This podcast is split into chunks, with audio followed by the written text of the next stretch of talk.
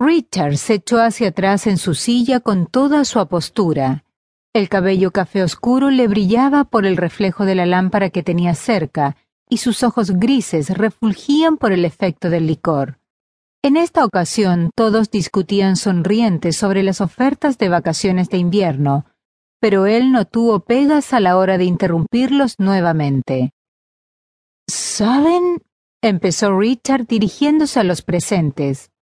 Cole estaba ansioso por marcharse de allí, pues Justine, sin que nadie lo notara, había empezado a acariciar descaradamente su entrepierna bajo la mesa, y él no era de hierro.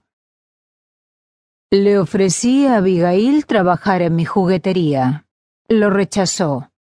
Rechazada una plaza de trabajo con salario gerencial.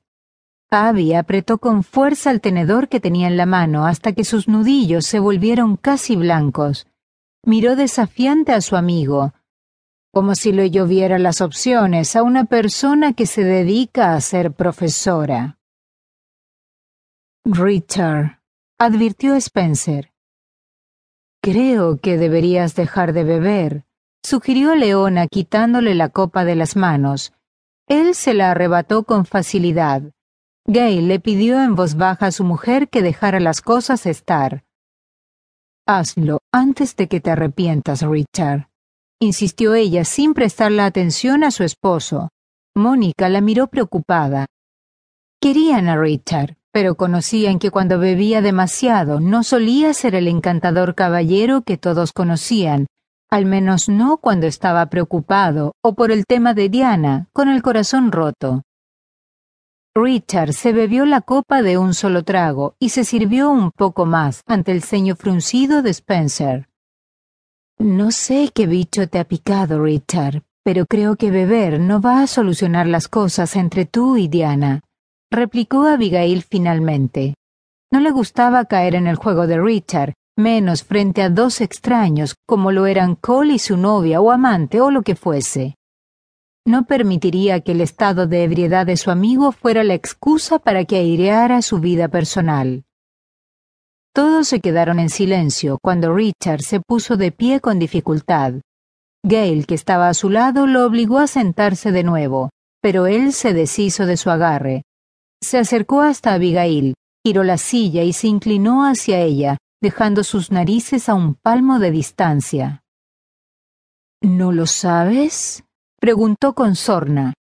Bien, si quieres saber por qué dejé lo de Diana, te diré que ella no pudo soportar que continuara hablando de ti todo el tiempo. Apoyó la mano en el respaldo de la silla de Abby, quien estaba mortificada al sentirse el centro de todas las miradas. Me dijo que estaba cansada de competir con la perfecta Abby Montgomery. Lo miró, pálida. Estoy enamorado de ti, Abigail. Por eso mis relaciones sentimentales fracasan cada dos por tres. ¿Lo entiendes ahora? Se retiró y los miró a todos. ¿Ahora lo entienden? gritó mirándolos a todos. Mónica y Leona se quedaron boquiabiertas. Gail y Spencer fueron más prácticos y empezaron a recoger la mesa. Cole no podía estar más sorprendido por la escena y Justine le pedía que se retiraran porque esa gente había dejado de gustarle. Richard, yo. Se miró las manos, luego volvió a mirarlo y susurró. No tenía idea. Su amigo se echó una carcajada. Estás tan ocupada de tus tragedias personales que te olvidas del resto. ¿Es que no recuerdo una de ellas? Cada vez que te veo me consumo de deseo por besarte, por amarte, pero jamás me miras de otro modo. ¿Quieres un ejemplo? Me apartaste durante tantos meses después de que Rylan. En ese momento Spencer se acercó y le dio un puñetazo. Lo que ocurrió después fue un jaleo.